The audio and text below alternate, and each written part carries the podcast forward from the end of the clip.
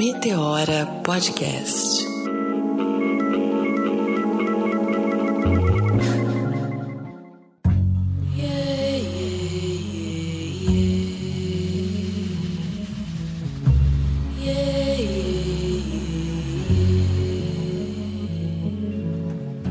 Está começando mais um Meteora Podcast.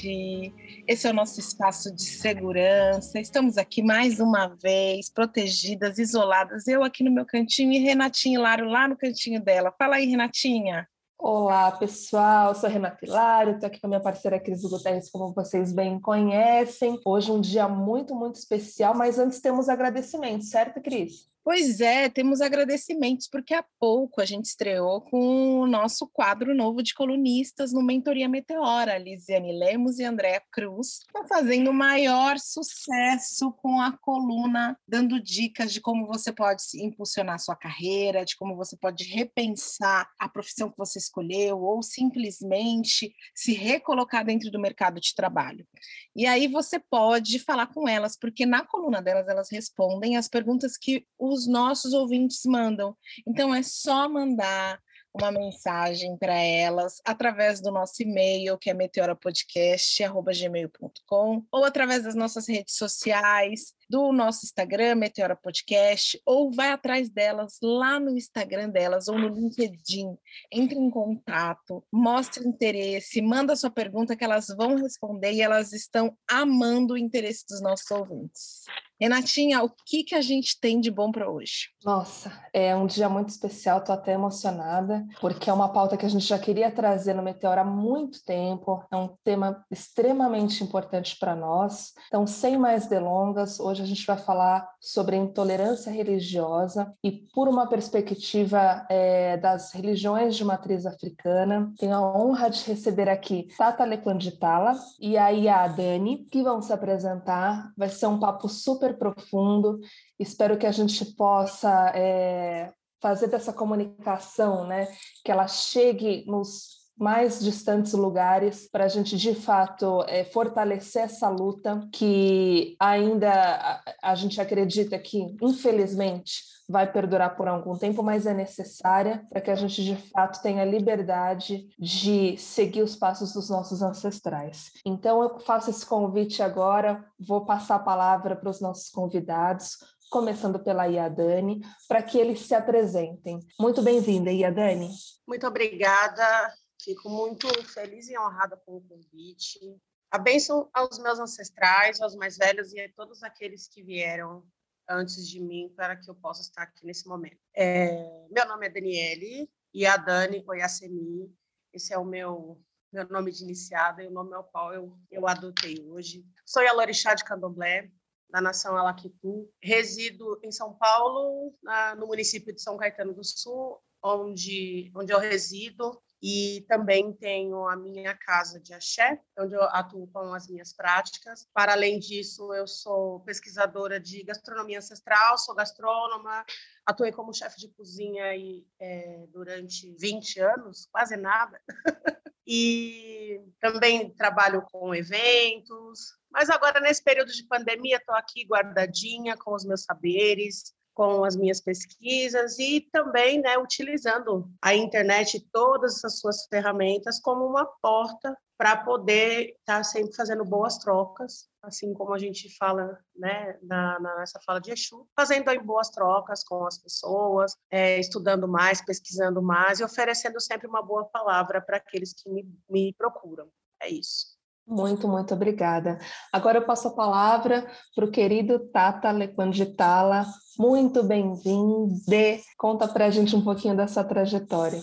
Axé. É, também, antes de mais nada, meu mucuyu, mutumbá, colofé, a bênção a todos presentes e a bênção aos meus ancestrais que também me trouxeram até aqui e me possibilitaram estar nesse momento aqui e a bênção a todos os irmãos e irmãs que construíram junto com a gente é, esse aquilombamento e daqui a pouco a gente já fala mais disso. Eu fui salvo pelo Inquice, pelo Orixá, né? É, minha vida era uma e o Orixá foi lá e me resgatou.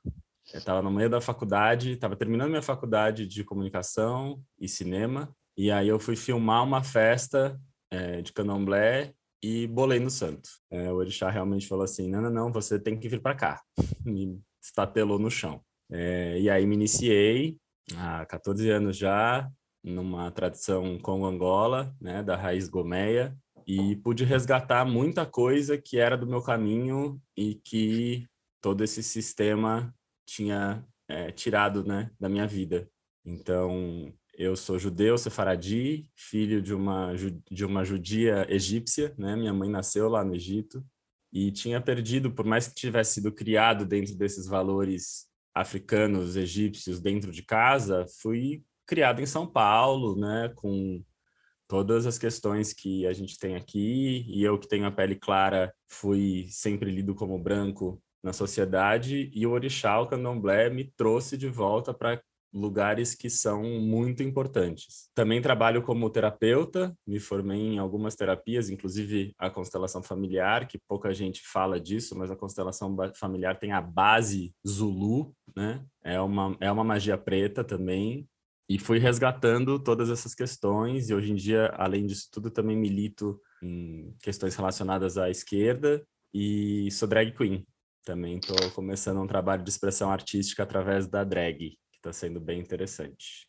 Ou seja, vamos aprender muito hoje nesse papo e conscientizar essa nossa busca, nosso objetivo maior, trazer mais força nessa luta, nessa pauta antirracista e sobre a intolerância religiosa, né? Então vamos lá. Quando a gente começou a falar sobre trazer esse tema para cá, isso foi lá em meados de janeiro, né? É, na verdade, a gente já pensava sobre isso, mas por que janeiro? Né? No dia 21 de janeiro é o Dia Nacional de Combate à Intolerância Religiosa. E a gente foi se debruçar mais uma vez né, nos números para entender como que isso está acontecendo, fazer um diagnóstico dessa situação. E aí, para vocês terem uma ideia, é, dados de 2020, tá? O aumento de, de casos relacionados, denúncias relacionadas à intolerância religiosa, era de 41% no primeiro semestre de 2020, isso comparado a 2019. Se comparado ao ano anterior, que foi 2018, as denúncias aumentaram 136%, segundo dados do Ministério da Mulher, né, da, da Família e dos Direitos Humanos essa, esse aumento né, de queixas ele pode estar ligado a, um, a dois fatores: aumento da consciência de direitos entre as lideranças afro-religiosas e o contexto geral de intolerância na sociedade brasileira, que é até uma pergunta que eu quero trazer aqui para abrir a nossa conversa, né?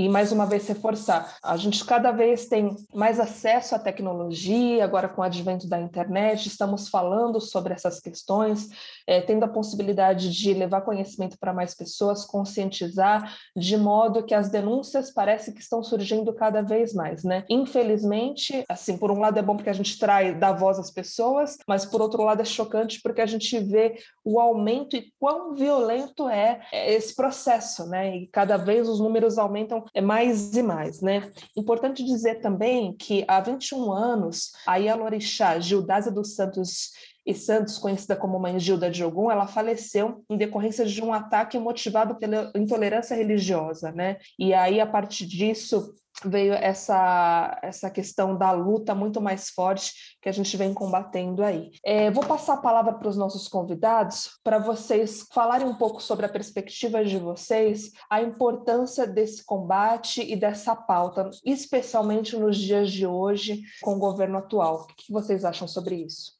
Antes de falar qualquer coisa, eu faço questão da gente pedir a bênção aqui de mãe Jaciara, né? porque Mãe Jaciara é filha de Mãe Gilda e Mãe Jaciara segue na luta, teve inclusive com a gente na nossa Aquilomba Live, tem um depoimento incrível dela. Então, para falar desse dia e para citar essa ancestral nossa, né, Mãe Gilda, não tem como a gente não pedir bênção aqui a Mãe Jaciara. Perfeito.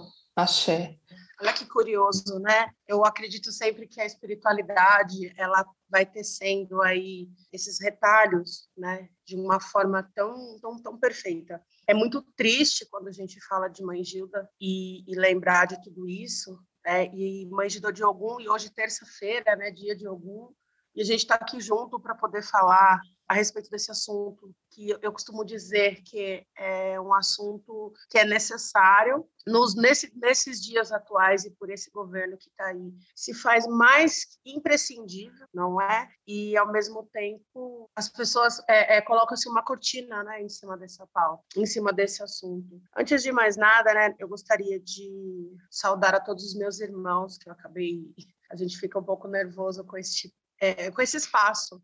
É, nosso povo teve tanta dificuldade de vez e voz que quando a gente consegue ter um espaço assim, a gente fica também emocionado, né? Então, meu macuyu, meu motumbá, meu colofé, meu aurê, meu saravá, fraterno a todos e todas, a todos os nossos irmãos de luta, e todos e todas né, se sintam abraçados é, com esse conteúdo e que Exu fale por mim, fale por nós sempre nessa, nesse momento. Então, é, a minha visão, uh, falando de intolerância religiosa, existem muitos estudos, existem sacerdotes e sacerdotisas que falam até mesmo de uma forma mais teórica, com dados, com registros, de onde tudo isso começou. Na, na Quilomba Live, nós usamos o viés, né, o recorte da, da, da carta de Willie Lynch, né, uh, cujo veio a expressão de linchamento, onde essa carta, é, que tem aí pouco mais de 308 anos, essa carta foi feita justamente para nos dividir.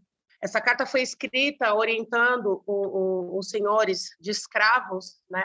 É, é, muito dolorosa de falar, né? Essa carta eu digo que é até indigesta. Quem não, quem não a conhece, eu acho que todo preto toda pessoa preta ela tem, tem por obrigação de conhecer o seu conteúdo até para entender porque quando eu penso em governo Bolsonaro, e eu vou diretamente ler esta carta, eu vou a associação de tudo que está acontecendo entre nós, ela está é, é, tá, tá posto ali, entende? Está tá colocado, está impresso ali. A questão de nos dividir, a questão de colocarmos uns contra os outros, de deslegitimar os nossos saberes, deslegitimar a nossa força, está posto ali. Yeah, então, esse, vou, esse, pedir, é... vou pedir a Go aqui porque a senhora está falando disso e eu acho que eu vou, vou ler um trechinho da carta, se tudo bem aqui, porque eu acho que cada espaço que a gente recebe, a gente precisa uhum. ler um pedacinho, né? É, tudo bem. Verifiquei que entre os escravos existem uma série de diferenças. Eu tiro partido dessas diferenças, aumentando-as. Eu uso o medo a desconfiança e a inveja para mantê-los debaixo do meu controle. Eu vos asseguro que a desconfiança é mais forte que a confiança, e a inveja mais forte que a concórdia, respeito ou admiração.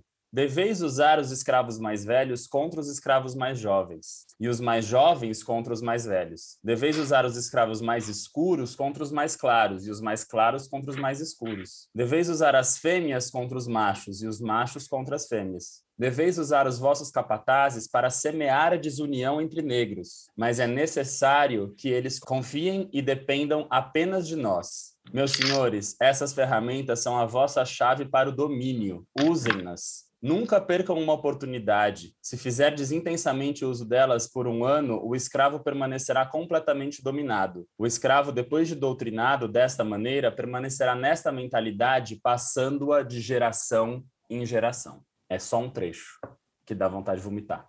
Muito, né? E a gente acaba até identificando, depois de ler essa carta, muitos dos comportamentos que a gente assiste é, na atualidade, na contemporaneidade, né? E aí, quando no final, quando ele termina, passando de geração em geração, e isso fica gravado mesmo. Isso fica gravado no nosso DNA, né? Mas eu, eu queria que a, a, a Dani continuasse na fala dela. Sim, sim. É, essa carta é muito indigesta.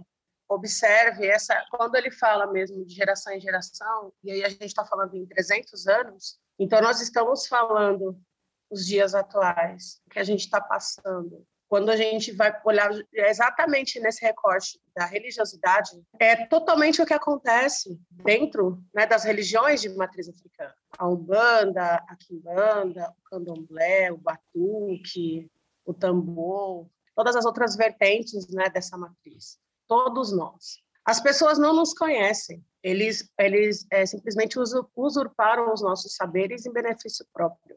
Porque uma vez que, eh, se a gente for retroceder um pouco essa conversa e observar no período da, quando houve a abolição da, da, da escravidão no Brasil. O povo preto foi jogado à própria sorte para viver, como a, a, a, história fala, apesar da história colocar isso de uma forma tão bonitinha e tão romântica, né? Quando eles colocam imagens dos escravos, é tão bonitinho, né? Os pretos andando enfileiradinho no meio dos cafezais, os canaviais, assim, é um capataz andando assim, só olhando feio. Então dá uma impressão assim de que, nossa, é, é que, que, o quão romântico, né? A gente vê nas novelas que passaram aí, né? Nossa, o quão romântico, quando na realidade a realidade era bem outra, né? Mas, assim, eu, eu, em respeito aos meus ancestrais, eu nem gosto de ficar lembrando muito, né, do, de, todo, de todo o terror que eu acredito que eles viveram.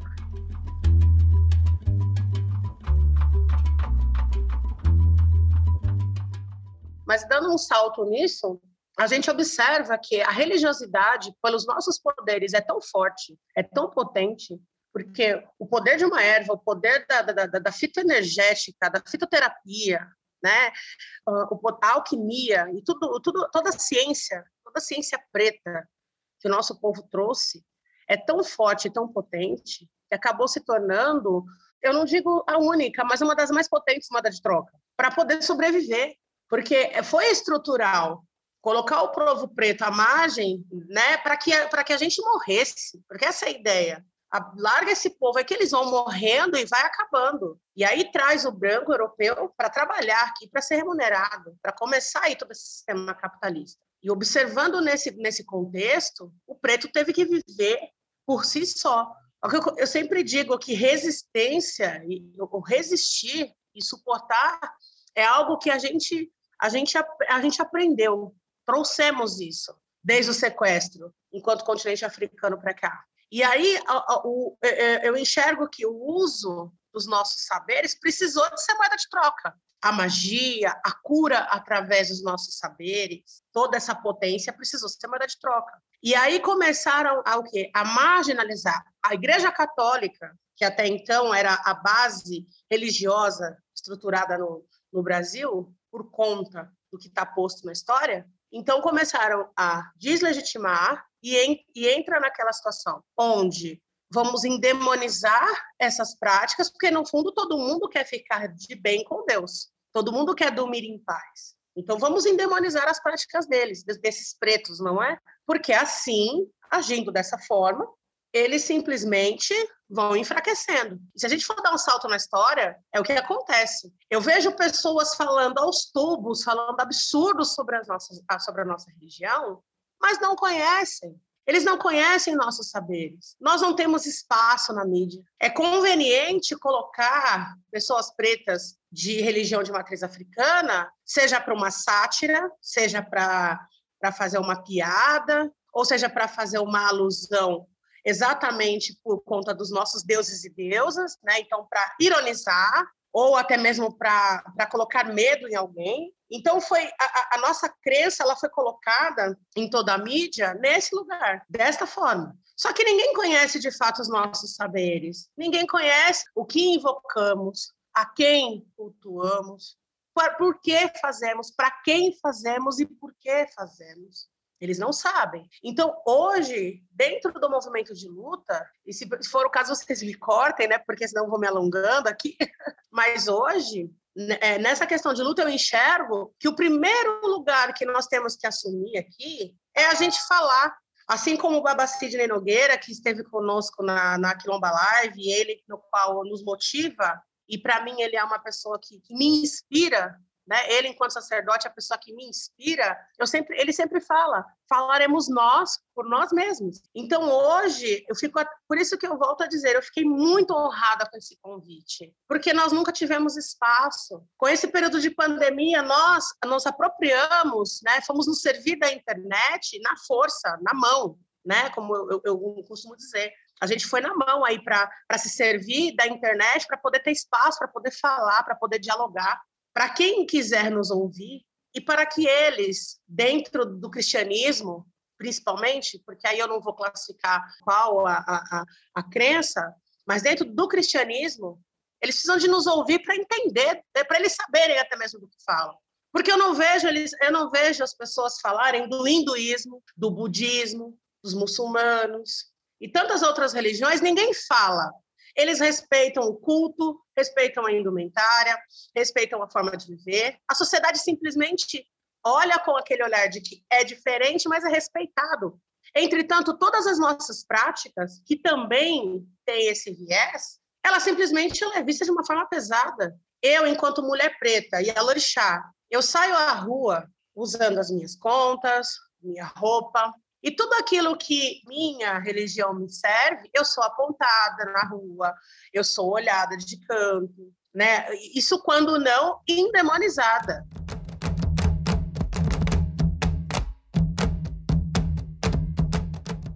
Tudo isso que a, e a Dani trouxe é de suma importância, né? Eu acredito muito que a história, a nossa história, enquanto negros, ela foi contada de uma maneira romantizada, transformada em algo palatável para que as dores de quem nos agrediu tão terrivelmente não passasse para os seus descendentes. As pessoas brancas elas não sentem vergonha, elas não se sentem intimidadas de tudo o que foi feito, de todas as violências e atrocidades que foram cometidas contra os africanos e seus descendentes é, e que são cometidas até hoje, desde que aqui os nossos ancestrais pisaram. Tata, você acredita que esse esse desconhecimento, é, esse não revelar da nossa história história, da nossa, da nossa origem, seja um, um fator é, importante que sustenta essa intolerância religiosa e que a gente sabe, ah, o termo intolerância religiosa, ele se expande para toda e qualquer religião. Mas aqui no Brasil a gente tem uma questão que é muito centrada e focada nas religiões de matrizes africanas. Você acredita que esse desconhecimento é, seja um fator importante para que a gente ainda tenha é, esse aumento que a Renata citou logo no início, é, exponencial de denúncias de intolerância religiosa contra religiões de matrizes africanas aqui no Brasil? Com certeza. A gente tem uma das leituras de Sankofa, né, que diz: nunca é tarde para olharmos para trás e buscarmos nossas raízes, né? Porque uma árvore sem raiz não segue. Então, é estratégico, né? É estratégico esse corte, é estratégico esse preconceito que é criado em cima é estratégico, é pensado, é articulado. Tem gente de publicidade, tem gente de marketing, tem gente que estuda como que vai fazer. Eles têm televisão, gente. Eles têm televisão que fica 24 horas colocando a mãe de encosto, o pai de encosto. Ninguém nem sabe o que é encosto. Ninguém uhum. nem consegue entender o que, que é isso. Então, forçar e colocar para que esse preconceito seja cada vez mais expandido em relação ao que é do demônio e fazer com que a gente se perca, como a Bassidney fala lindamente, da nossa epistemologia, né? Porque muita gente olha para o nosso culto e não entende que a gente tem ética, né? Que a gente tem uma prática, que a gente tem um ritual, que a gente tem valores, que a gente tem uma visão moral também, né? Acha que é tudo ali dos, dos pretos sujos que estão na senzala. Até hoje, 2021. E para sustentar isso, precisa sustentar através é, do, do, medo, né? Porque é a energia do medo que vai fazer isso. E o, o oposto do medo é o conhecimento. É, eu, eu, sempre trago isso, assim, de que quando a gente está com medo de qualquer coisa, quando vem conhecimento, a gente fala, ai, tá, dá uma acalmada né, naquele lugar. Mas para potencializar, tanto que o que a gente vive hoje em dia o tempo inteiro é manipulação de medo, atrás de medo. Então a melhor estratégia é colocar em Exu o diabo, né? Uhum. É, é, é fazer com que o maior medo que exista esteja ali naquele, naquela galera, naquele povo. Então, o diabo tá ali, o encosto tá ali. E isso vai sendo sustentado a um ponto da gente chegar nas milícias armadas de Jesus. Destruindo os templos, os espaços sagrados de religiões, como a Umbanda, como o Candomblé, principalmente dentro das favelas cariocas, né?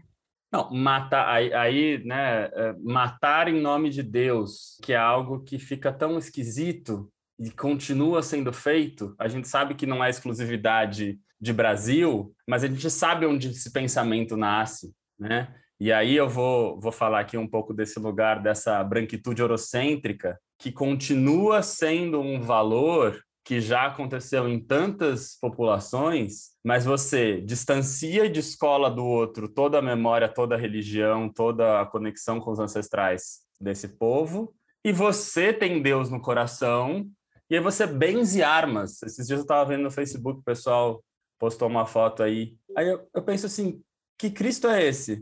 Que Deus é esse? Que Deus branco é esse? porque muito do que a gente tem falado, né, e a Quilomba Live traz bastante, tem uma fala sobre isso muito importante, que é, enquanto a gente não entender que a gente está cultuando deuses e deusas pretos, enquanto o povo de santo não entender que Emanjá não é branca, ah, mas é, eu, eu cultuo energia, energia não tem cor. Não, energia tem cor sim. E esta energia é uma deidade, e essa deidade é preta. Se você está falando em Oxum, em Dandalunda, se você está falando em Aziri, se você está falando em Vodum, em Kiss, em Orixá, é preto.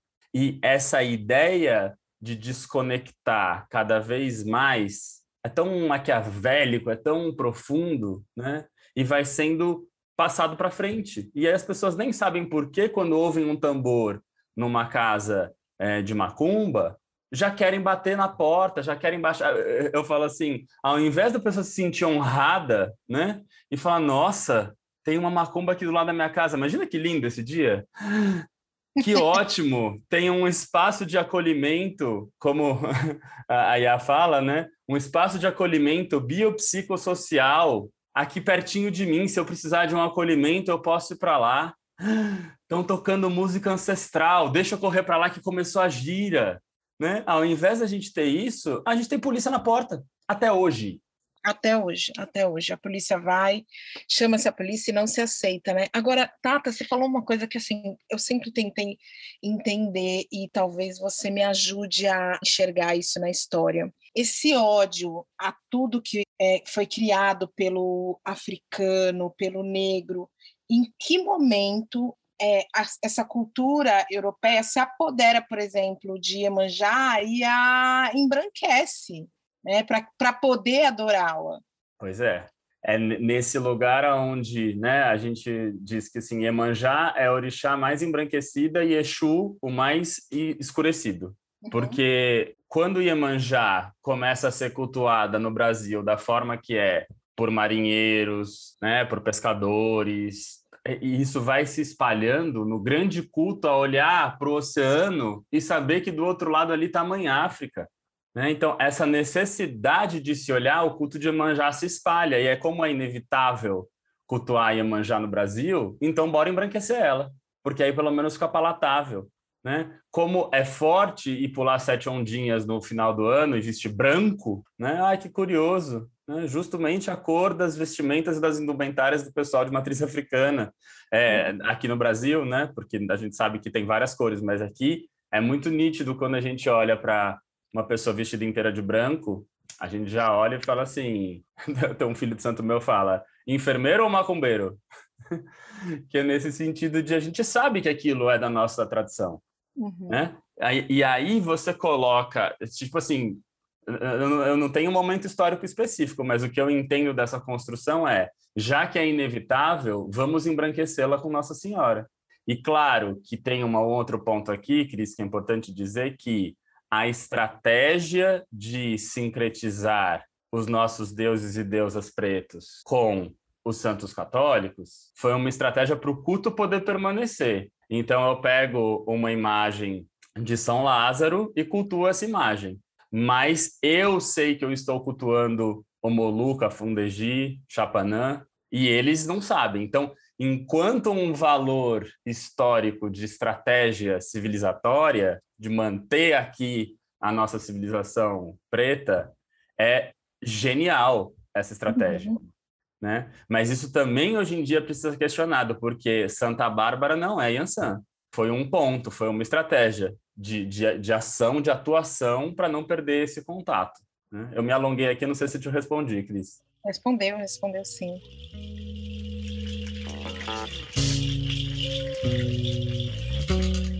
E aí, eu queria puxar uma pauta agora super importante também, que foi essa união aí coletiva para formar o aquilombamento é, dentro desses espaços de comunicação em numa live, né? Por exemplo, que vocês tiveram a primeira aí no canal do YouTube. E queria que contasse, queria que vocês contassem um pouquinho por que é, a criação, por que a necessidade deste aquilombamento virtual, qual que é o grande objetivo, o que, que a gente pode esperar desse projeto aí como próximos passos.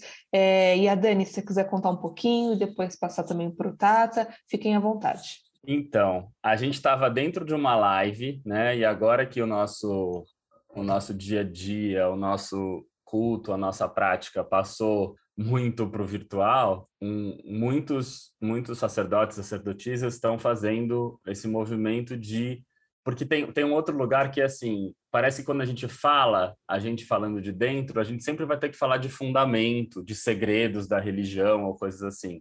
E o que a gente vem, vem, vem é, observando o que está acontecendo, são muitos sacerdotes e sacerdotisas abrindo os valores, a cultura, né, que é extremamente importante. Estávamos lá numa live do Babá Sidney, e o Babá tem esse, esse tem um livro dele maravilhoso, inclusive, recomendo demais, Intolerância Religiosa. E ele puxou 21 dias de live todas as noites para falar de intolerância religiosa desde o dia 21 de fevereiro.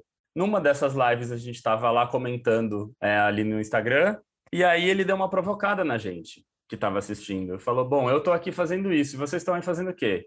Para ajudar nesse combate à intolerância religiosa aquilo pegou no nosso estômago e a gente começou a falar, e aí o irmão Ari da Paz, um mestre de capoeira, o Gun, maravilhoso, é, puxou a gente, né, e falou, é, começou a, a, a, fazer pequenas reuniões, e a gente estava se encontrando no meetings, aqui no Zoom mesmo, em vários lugares, e a gente começou a falar, precisamos manifestar isso para o mundo, precisamos ser mais uma voz. E aí surgiu essa ideia desse primeiro movimento é, de 12 horas, né? De uma live, até a gente falou que ia ser 24, aí depois a gente falou, não, vamos aqui de 12, de trazer um espaço aberto para a gente se ouvir, para a gente falar, para a gente se expressar.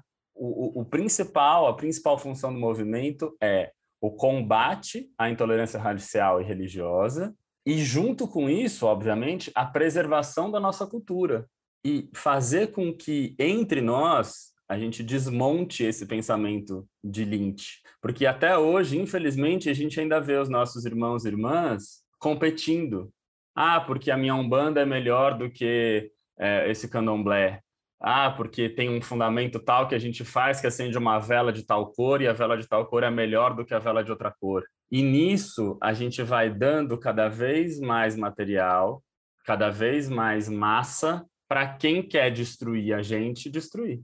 E a gente está aqui é, manifestando a nossa cultura tão rica entre e, e, cultura não só no espaço interno religioso, mas o samba vem de terreiro, maracatu, ciranda, congadas, é, marujadas, tambor de mina, tambor de crioula, jongo. São tantas encantarias que a gente tem no nosso país, é, é tão fértil esse terreno e tudo isso é empacotado num lugar de que é coisa de macumba e tirando os que aí já foram apropriados, né? Então aí o samba está apropriado lá na passarela, na avenida, por um monte de branco fazendo samba e ganhando milhões de dinheiros com isso. Mas se o samba não tiver com o pé no terreiro, não é samba. Então o aquilombamento ele vem para ser mais uma voz com tantas que já temos aí, mas mais uma possibilidade da gente se encontrar online, a gente se cuidar, a gente tem se cuidado de um jeito muito interessante também, um cuidando do outro, que é a função do quilombo, né? E já que o quilombo agora não está no físico, está no virtual, mas em breve, assim que essa pandemia toda encerrar, a gente também tem ações bem práticas para o presencial também.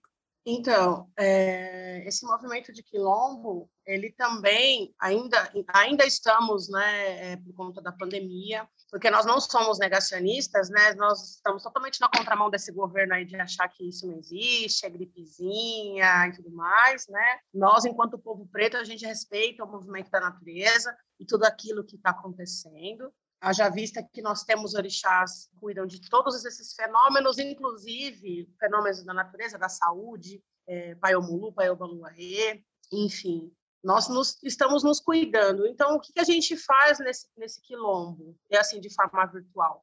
hoje ainda no, no, processo inicial, então tem pessoas para se tornar membros conosco, a gente está abrindo espaço muito do diálogo, a gente se permite ouvir e fazer as coisas do nosso jeito. Quando, é, é, voltando aí um pouquinho na fala de vocês, a questão de polícia na porta, essa questão das práticas, isso é uma coisa que eu sofro com frequência. Eu resido numa cidade é, branca, estou é, aqui no ABC Paulista, a minha cidade é conhecida, já chegou até mesmo a aparecer várias vezes como cidade modelo, cidade mais rica do Brasil, com o maior PIB, cidade é, é, modelo europeu, né, tudo mais, né, a cidade de São Caetano. E de fato, assim, já foi uma cidade muito boa, já foi, porque com todo esse capitalismo aí, essa cidade hoje está impossível de viver, mas ainda assim é uma cidade branca, né? É, muitos idosos aqui, tem uma força muito grande das igrejas, e eu falo das igrejas no cristianismo no total, então, independente se é cristã, se é evangélica, se é católica, enfim, as igrejas aqui. Mas eu aqui, eu, eu me coloco na, naquele lugar da resistência. E aí, foi um dos motivos também de eu ter entrado para o aquilombamento, apesar da provocação da live do Babacid, né? mas também por eu estar exatamente nesse momento vivendo essa dificuldade, né? Porque aqui bastou a gente bater um tambor, a polícia vem, eles pedem para tocar baixo, falam que incomodam. Nós temos as nossas práticas, então, se pessoas vêm até minha casa, estão vestindo branco, os vizinhos olham feio, é sempre uma viatura ou outra, isso quando não há um confronto direto. E isso é uma coisa que está acontecendo com muitas casas. A, apesar de, da laicidade do, do, Estado e apesar da liberdade da prática de culto, isso é uma coisa que só está, ela só está posta na Constituição. Isso não é na, na, prática, isso não existe. Né? Uma das nossas dores é essa, não existe isso. Se a, gente, se a gente começa a puxar por esse lugar, que eu acho que é da onde vem toda essa questão da intolerância religiosa, é, eu não sou a única. E acho até que é, o meu caso só de ter uma reclamação de vizinho e ainda a polícia na porta, infelizmente ainda tenho que me colocar assim que ainda estou num lugar de privilégio. Porque existem outros lugares que milícias em nome de Cristo, né, bandidos fortemente armados, eles invadem os espaços, eles maltratam, eles põem fogo, eles quebram tudo, é, acabam batendo em pessoas idosas, depredando tudo, sabe? Ou fazendo os mesmos fazerem isso com as próprias mãos e expondo imagens na internet. Então a coisa ela começa a ficar bem pior.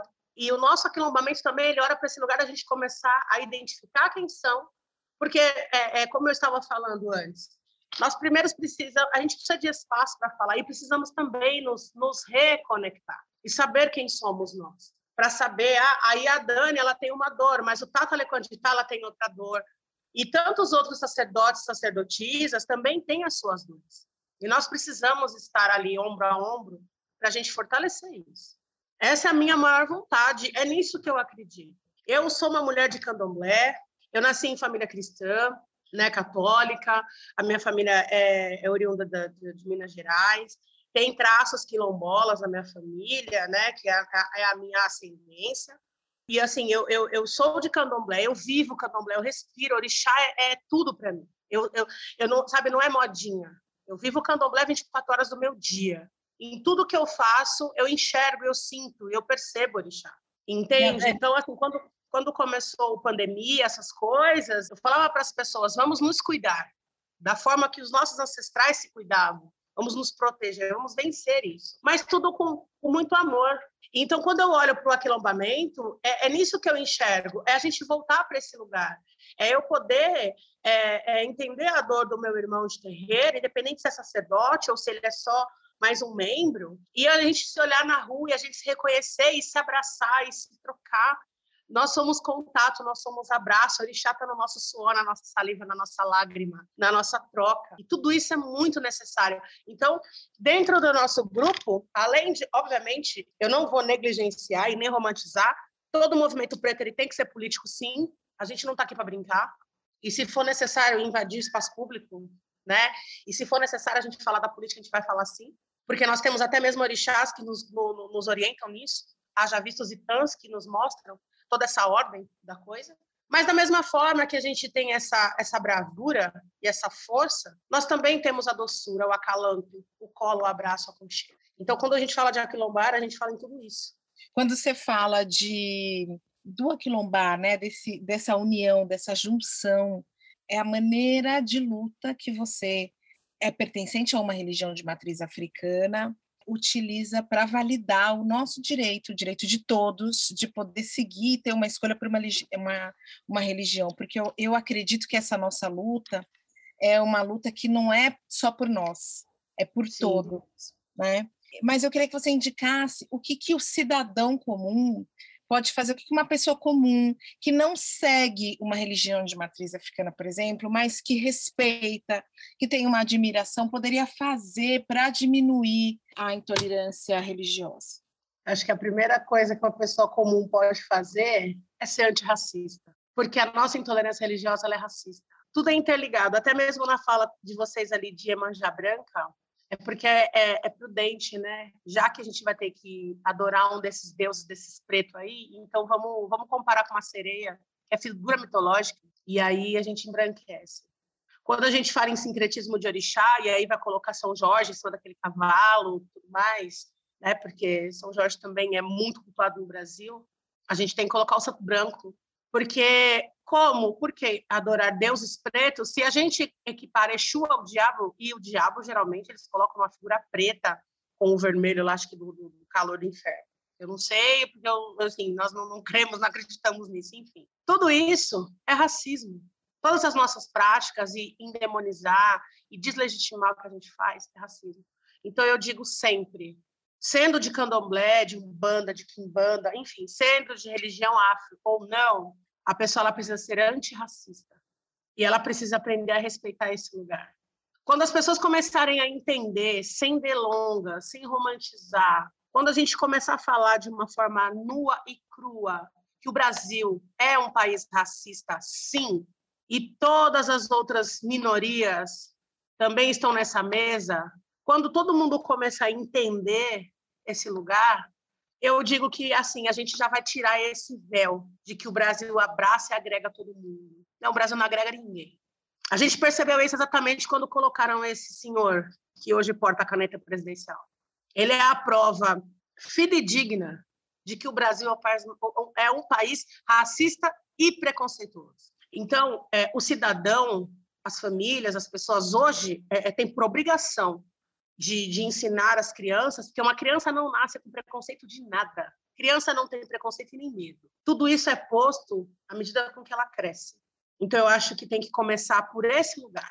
A política, ela precisa, a prática, ela precisa ser antirracista. Porque quando esse racismo que ele está velado, ele, ele for exposto a ponto de ser ele ridicularizado e assim as pessoas é, recusarem o racismo, assim como recusam tudo que é preto, aí sim a gente pode começar a falar em mudança. E aí sim todas as outras manifestações elas vão acontecer de forma natural, até mesmo a questão de respeitar as nossas práticas, porque aí quando tirarem o olhar do racismo eles vão entender exatamente o que o que a gente faz não tem nada a ver com o que se vende por aí. Eu faço até uma brincadeira para não me alongar muito, mas eu sempre digo, né?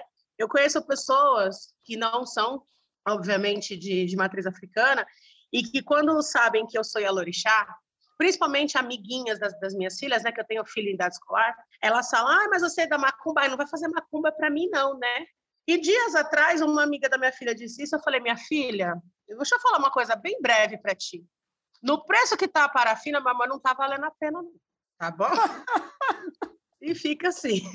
Eu, o que eu acho mais, é, eu tenho uma uma história de me sentir pertencente das religiões de matriz africana, embora eu não seja filha da, de, de nenhuma delas, assim, não tenha é, entre, me entregado tão intensamente, mas eu trago uma história de, de participação muito grande com a minha família. E assim, o que eu acho incrível é que essa ideia de que as religiões de matrizes africanas fazem o mal para as pessoas. O quanto isso está posto na sociedade brasileira. E eu já frequentei a igreja católica, eu já frequentei a igreja evangélica, eu já frequentei a Umbanda, a Quimbanda, o Candomblé, e os únicos lugares e as únicas pessoas que eu vi fazerem e desejarem o mal dentro de espaços religiosos estavam dentro de igrejas católicas e de igrejas evangélicas. Sim. Foi nesses lugares que eu aprendi. É com homens que se dizem temente a Deus que utilizam o termo cidadão de bem para esconder de trás desse de bem o desejo de matar, o desejo de decidir quem merece e quem não merece viver. E esses cidadãos definitivamente não estão dentro de um terreiro de candomblé, não estão dentro de um terreiro de umbanda. Eles estão muito escondidos atrás dos seus ternos, segurando bíblias. E estão no governo se dizendo terrivelmente evangélicos. Quando você falou do Estado elaico, eu me lembrei da fala da ministra Damares, que logo que ela tomou posse, ela disse: o Estado é laico, mas a ministra é terrivelmente evangélica, e foi aplaudida, ovacionada por uma plateia que também é terrivelmente evangélica. E quando eu ouço isso, isso chega a me doer na espinha, porque eu entendo que essas pessoas estão validando o ódio ao negro e a tudo que a este, esse indivíduo, esse ser humano negro pertence e foi criado. Exatamente. É,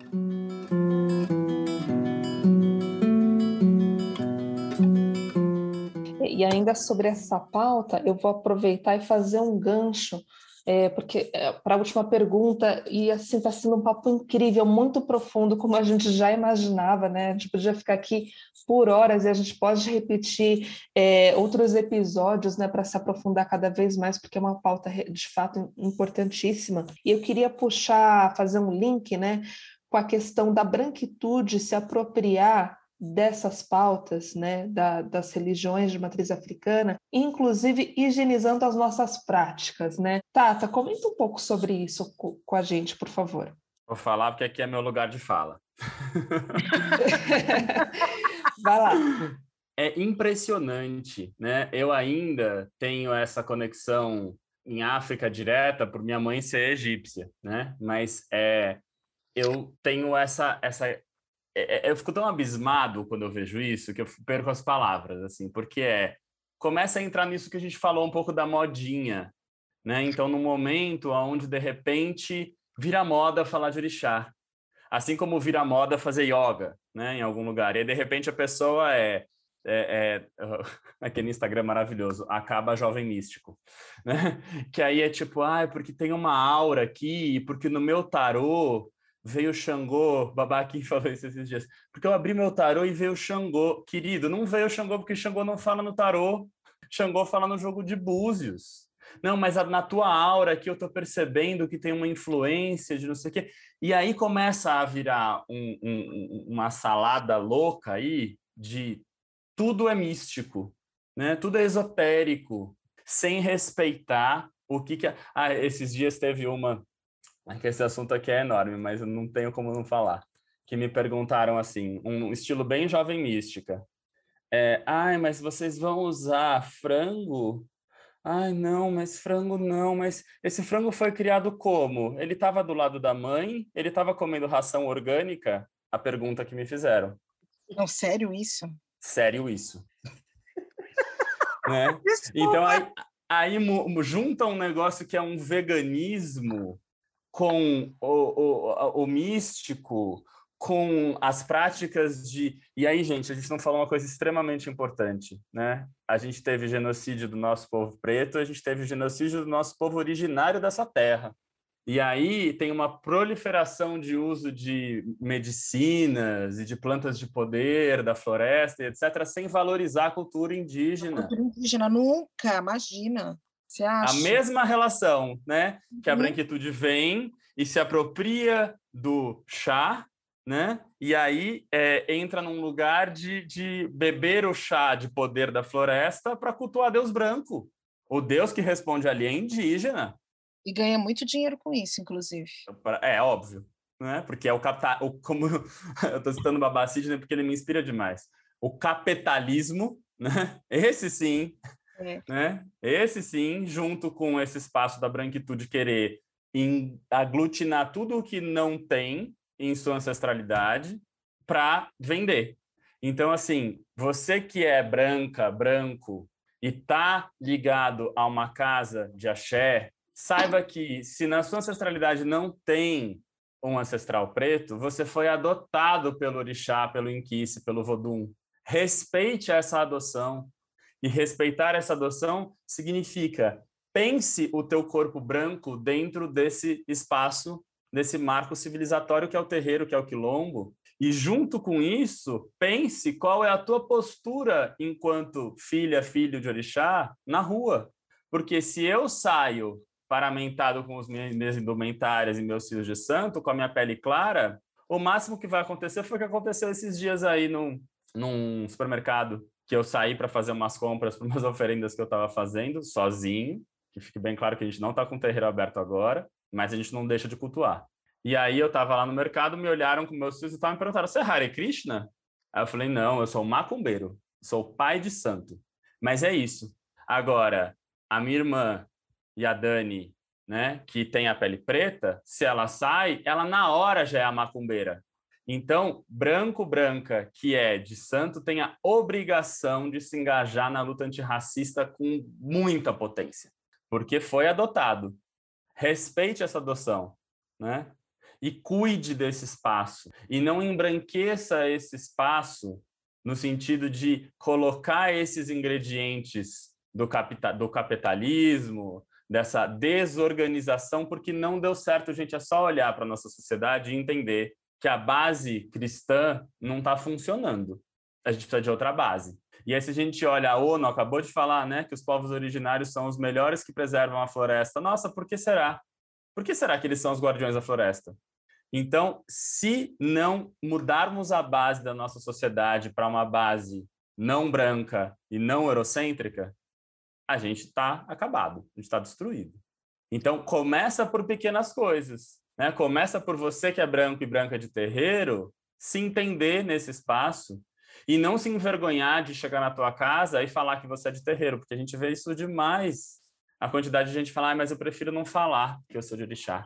Se é uma pessoa ainda que tem ascendência preta e que tem uma família evangélica que está ali brigando com ela todo dia, eu entendo.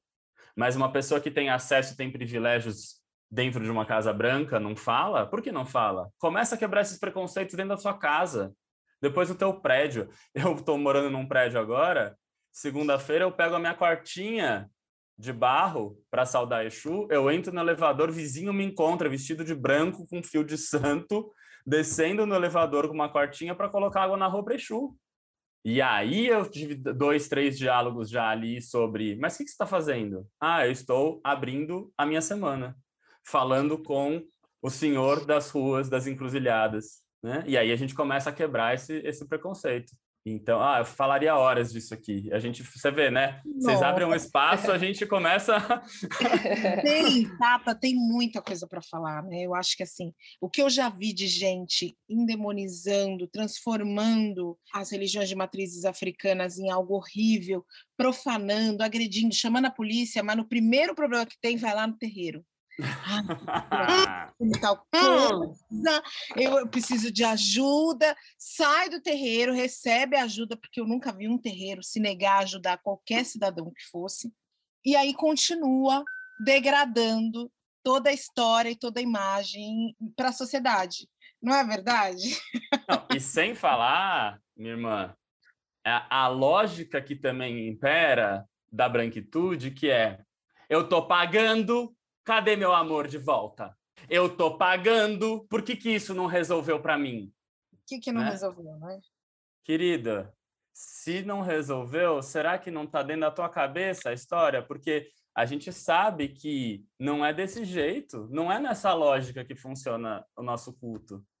Né? Infelizmente, alguns irmãos e irmãs dos nossos precisaram sobreviver através dessa estratégia, né? De oferecer, porque a magia é forte, a magia funciona, uma magia uhum. ancestral.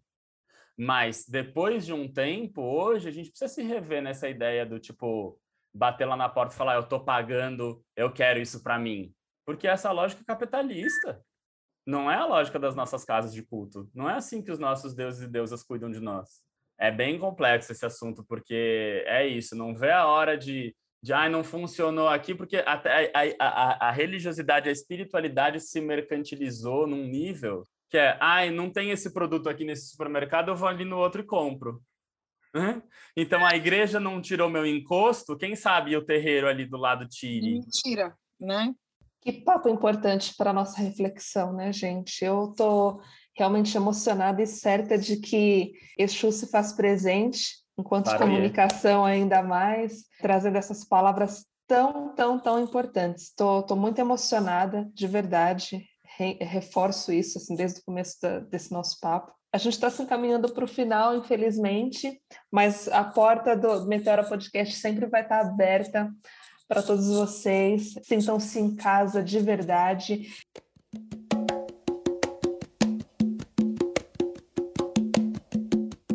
Então, mais uma vez, muito, muito obrigada. Queria passar uma palavra final para o Tata e para a Dani, antes da gente fazer esse encerramento do dia de hoje tão bonito. É, bom, não tem aqui como a gente não, é, como vocês falam, né, nos programas que eu escutei já, dar os nomes e os sobrenomes, né? Então, estamos aqui, é, estamos aqui eu, Tata Leconditala e a Dani de Oiacemi, mas junto está Mestre Ali da Paz, Jesus dos Santos, Yalodê Marisa de Tata Lembalgi, Lara Black, André Inácio, Bendito Benedito, Adeloyal Jubará e Rafael do Nascimento, entre outros que, e outras que compõem o aquilombamento, que estão circulando. A gente está nesse processo de organização, de estruturação. Então, muita coisa vem por aí, muita coisa para a gente trocar e falar. É, se vocês quiserem seguir as nossas redes, a gente está no Face, no YouTube, no Instagram. A live de 13 horas que a gente fez está inteira lá no YouTube, Aquilombamento, e o, o Instagram é arroba Aquilombamento. E a gente vai começar a movimentar cada vez mais energia, né, para que isso seja é, repercutido, falado e a gente quebre esses preconceitos que ainda estão enraizados, estruturados e que precisam ser destruídos, né? Porque como o irmão Ari sempre fala, a gente não está pedindo respeito, a gente está exigindo respeito. É o que é nosso e a gente vai seguir nessa luta. Então, agradeço e me sinto honradíssimo de estar aqui com a Renata, que eu honro e admiro demais, e a Cris, que eu ainda não a conhecia, mas só pelas redes, né? Só admirava o trabalho à distância. Então, realmente é uma honra esse trabalho maravilhoso que vocês fazem aqui. Muito, muito, muito grato. E a gente vai lutar, a gente vai resistir como todos os nossos ancestrais que fizeram, em memória de todos esses ancestrais que lutaram, sobreviveram. E se hoje em dia alguém pode falar Iemanjá, Iemonjá, Iemanjá, é porque uma grande quantidade de ancestrais nossos, fico emocionado aqui, perderam a vida, deram o sangue para preservar e para que a gente pudesse ter o nosso culto, que a gente pudesse não se desconectar das nossas raízes.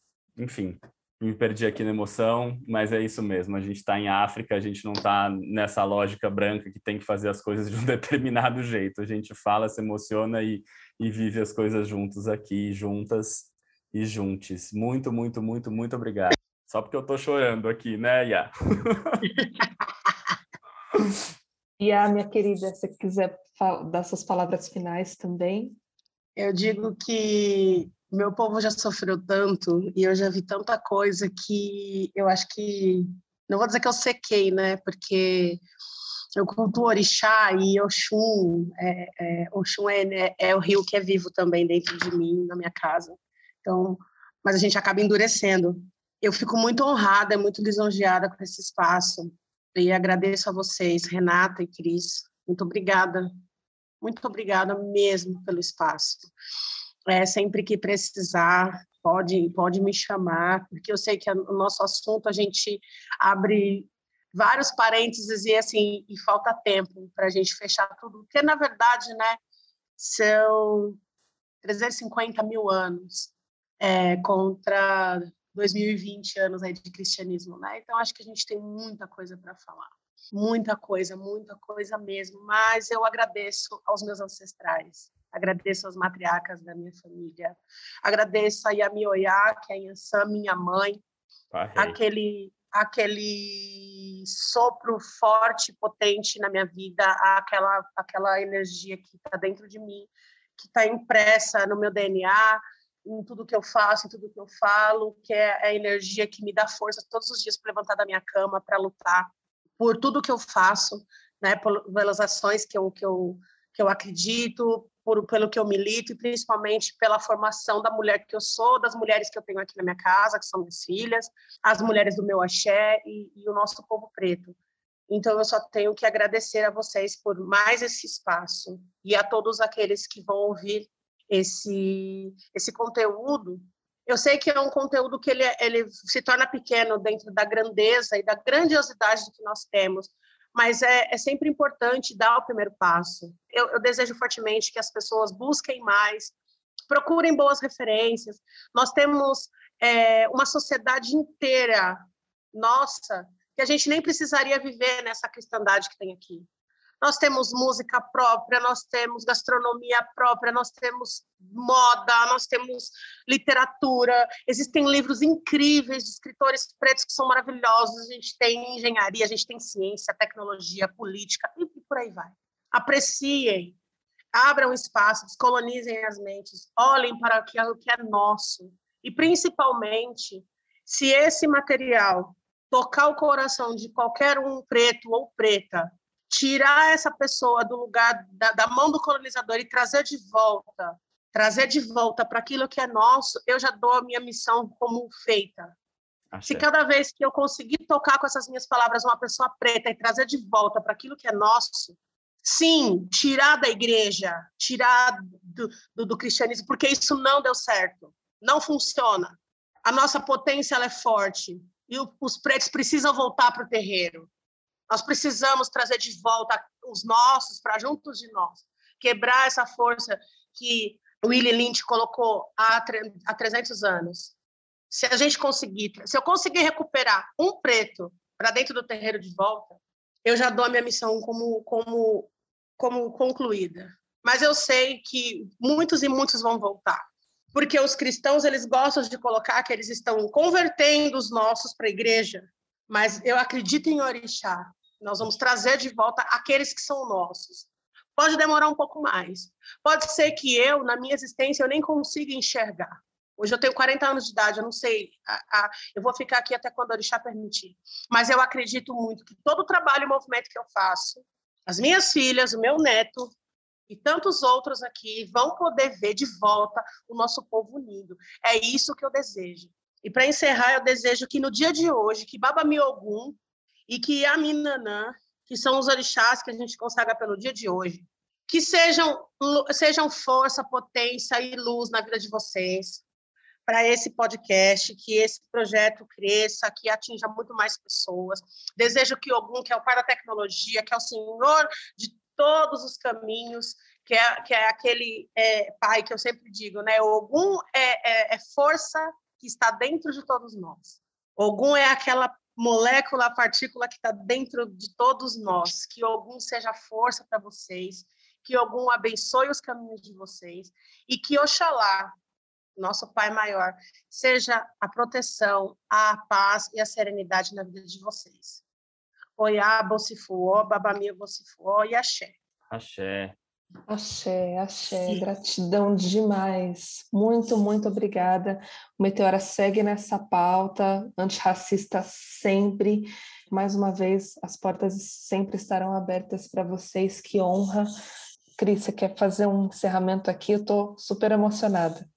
Eu quero só agradecer, agradecer aí a Dani, ao Tata, por terem disponibilizado esse tempo, essa possibilidade da gente utilizar aqui o Meteora como uma ferramenta de comunicação, de libertação, como uma voz para que a gente possa defender a nossa religião, a nossa crença, a nossa história, a nossa vida, porque é uma defesa pela nossa vida, a, a, nossa luta é uma luta contra o genocídio da população negra, contra o extermínio da população negra.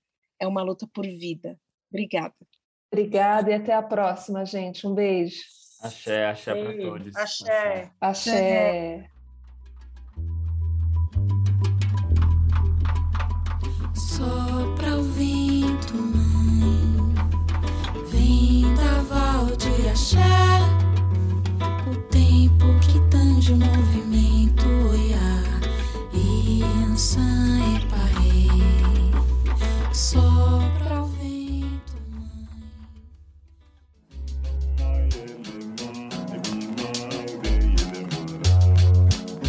mãe